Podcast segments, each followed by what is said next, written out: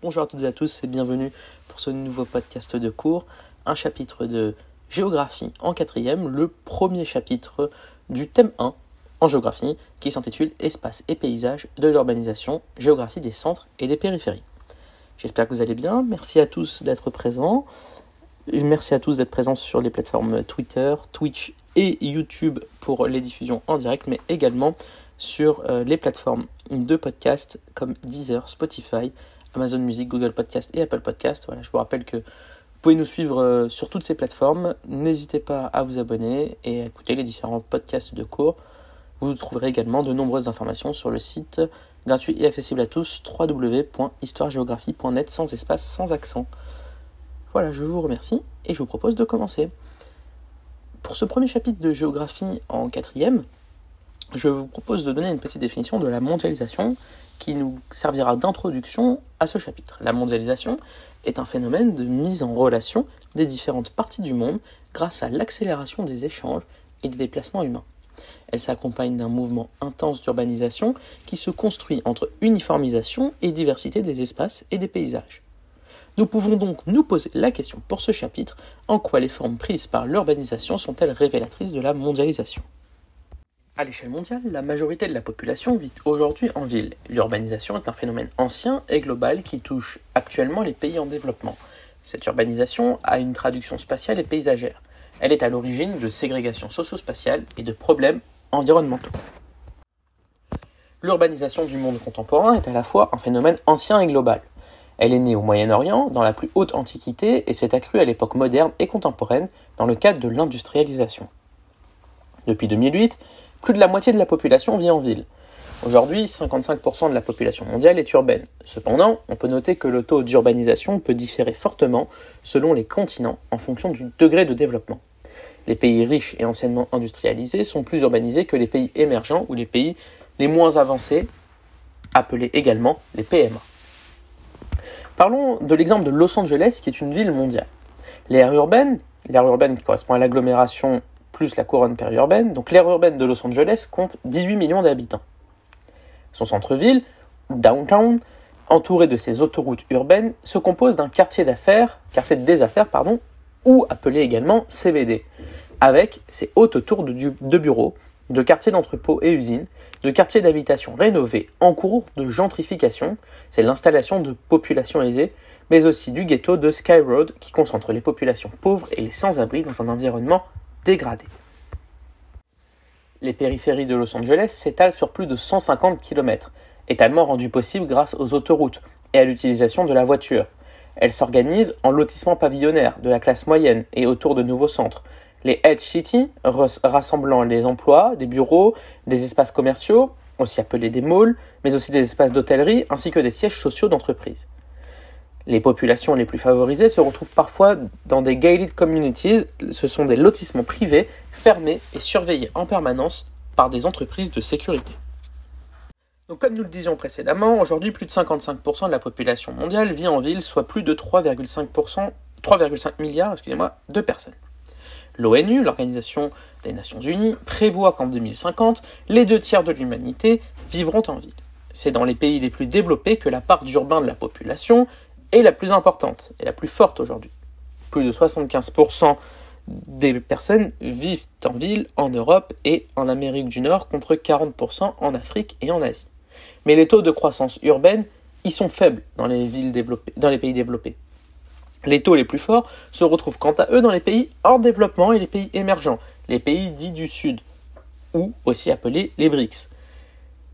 Les plus grandes villes du monde se trouvent majoritairement également dans ces pays. On peut aussi parler de transition urbaine. La transition urbaine, c'est un phénomène qui voit une société donner devenir progressivement urbaine en raison de l'exode rural. Lorsque ce phénomène est massif et rapide, on parle d'explosion urbaine. Ainsi, les pays développés sont plus urbanisés que les pays en développement, mais ceux-ci connaissent une croissance urbaine très importante, qui avoisine ou dépasse les 3% par an. On parle d'explosion urbaine ou de transition urbaine selon la vigueur du phénomène pour dire que l'on passe d'une société majoritairement rurale à une société urbanisée. Ce phénomène de rattrapage s'explique par la croissance démographique naturelle des citadins et par l'exode rural. Même si la croissance démographique ralentit dans la plupart des pays en développement, À la notable exception de l'Afrique, la fécondité reste en effet dynamique et explique donc en partie l'augmentation du nombre de citadins. À l'heure de la mondialisation, les villes jouent un rôle important dans l'économie. Elles attirent donc les ruraux qui souhaitent améliorer leurs conditions de vie et accéder à la société de consommation. Les différentes prévisions estiment qu'en 2050, plus des deux tiers de la population, allant même jusqu'à, pour certaines prévisions, 75% de la population mondiale, serait urbaine.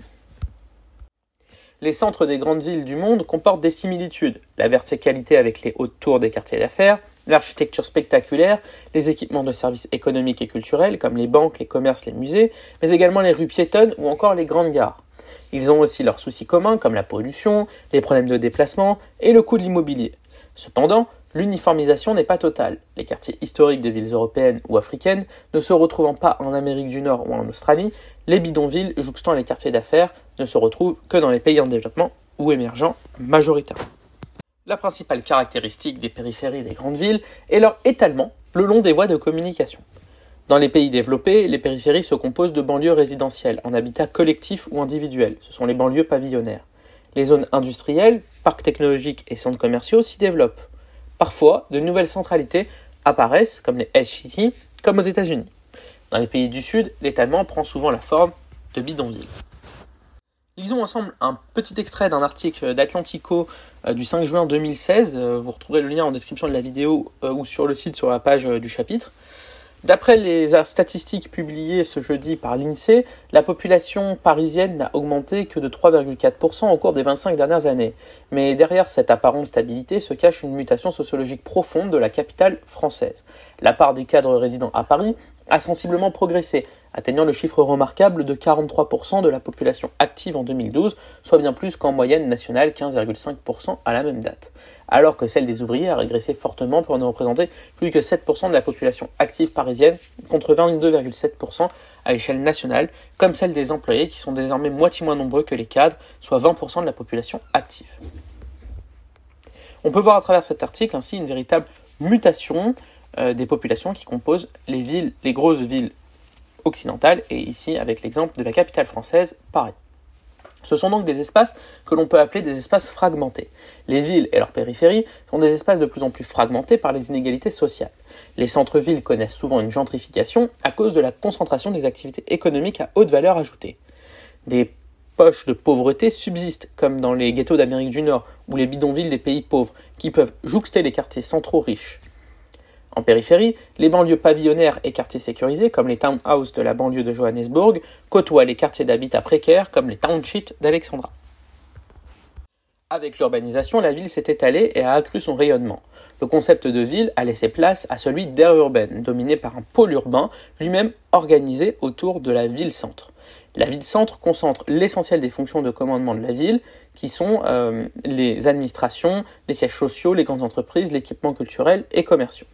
Elle est l'espace attractif par excellence, la vitrine de l'aire urbaine. Dans les grandes aires urbaines, on distingue le CBD, le Central Business District, qui est sur le modèle anglo-saxon, rassemble les activités financières et économiques de très haut niveau. C'est Manhattan à New York, Pudong à Shanghai, La Défense à Paris ou la City à Londres en sont des exemples puisqu'ils composent les quatre plus grands les quatre grandes bourses du monde. Vous retrouverez un schéma euh, aire, euh, de l'ère urbaine euh, sur le site internet sur la page dédiée www.histoiregéographie.net. Une aire urbaine est un ensemble de communes constituées d'un pôle urbain, ville-centre et banlieue mitoyenne, et d'une couronne périurbaine dont 40% de la population active travaille dans la ville-centre. Confrontées à la croissance de leur population, les villes ont vu leur surface s'accroître considérablement.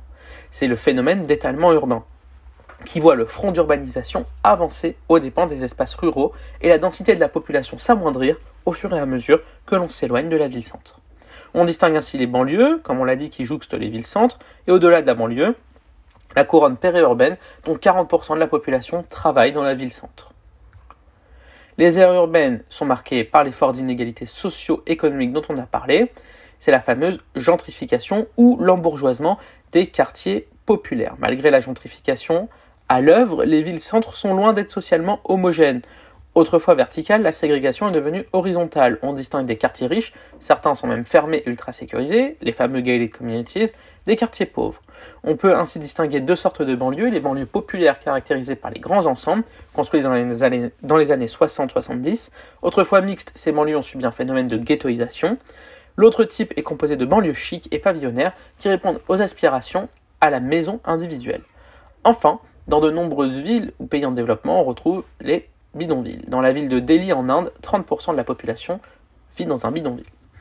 La gentrification, c'est la modification du profil économique, social et culturel d'un quartier ou d'une ville. Les catégories de population les moins favorisées sont progressivement rejetées en périphérie. La mixité sociale se réduit. On parle aussi, donc, d'embourgeoisement. Parlons rapidement des impacts environnementaux non négligeables, puisque cette croissance accélérée a de nombreux impacts. L'étalement urbain se fait aux dépens des espaces ruraux et suscite souvent des conflits d'usage importants. Les terres agricoles sont artificialisées. L'étalement urbain entraîne des migrations pendulaires importantes. La circulation automobile se densifie et détériore sensiblement la qualité de l'air, et ce d'autant que l'industrie se concentre dans les aires urbaines, accentuant encore la pollution atmosphérique. Les fortes densités de population posent la question de la gestion des déchets et de l'eau. Ce sont des milliards de tonnes de détritus qu'il faut ramasser et traiter et des milliards de mètres cubes d'eau qu'il faut distribuer et traiter. Or, notamment dans les pays du Sud, les infrastructures ne sont souvent pas à la hauteur. Enfin, les villes modifient l'écosystème local. Des mesures sont prises, notamment dans les pays développés, dans le cadre du fameux agenda 21 qui arrive bientôt à terme. Et ces mesures favorisent le développement des modes de transport doux, des écoquartiers, de la revégétalisation. Le défi à relever reste cependant très important. Je vous invite à ce sujet à vous rendre sur le site histoire www.histoiregéographie.net. Vous trouverez sur ce site euh, dans l'onglet architecture de nombreux documents concernant la tour Bosco verticale et euh, les écoquartiers. Vous avez des pages dédiées, euh, c'est pour aller plus loin. Hein. vous avez notamment de nombreux liens. Vous trouverez le lien de cette page également depuis la page du chapitre concerné. Euh, voilà, ça vous montrera que euh, les écoquartiers se développent, des solutions existent, pas toujours au point, elles sont travaillées, mais euh, un défi important se présente à ces solutions qui est le coût, c'est-à-dire qu'elles sont, sont modulables, multigénérationnelles, malheureusement non accessibles à tout le monde et réservées généralement à une population aisée. Voilà, j'espère que ce podcast vous a plu. N'hésitez pas euh, à commenter si euh, bah, vous avez des questions, si ça vous a plu ou pas. Voilà, n'hésitez pas également à vous rendre sur le site www.histoiregéographie.net et à vous abonner pour recevoir les prochains podcasts, que ce soit sur YouTube, Twitch, Twitter ou sur toutes les plateformes de podcast. Je vous remercie et je vous dis à très bientôt. Au revoir.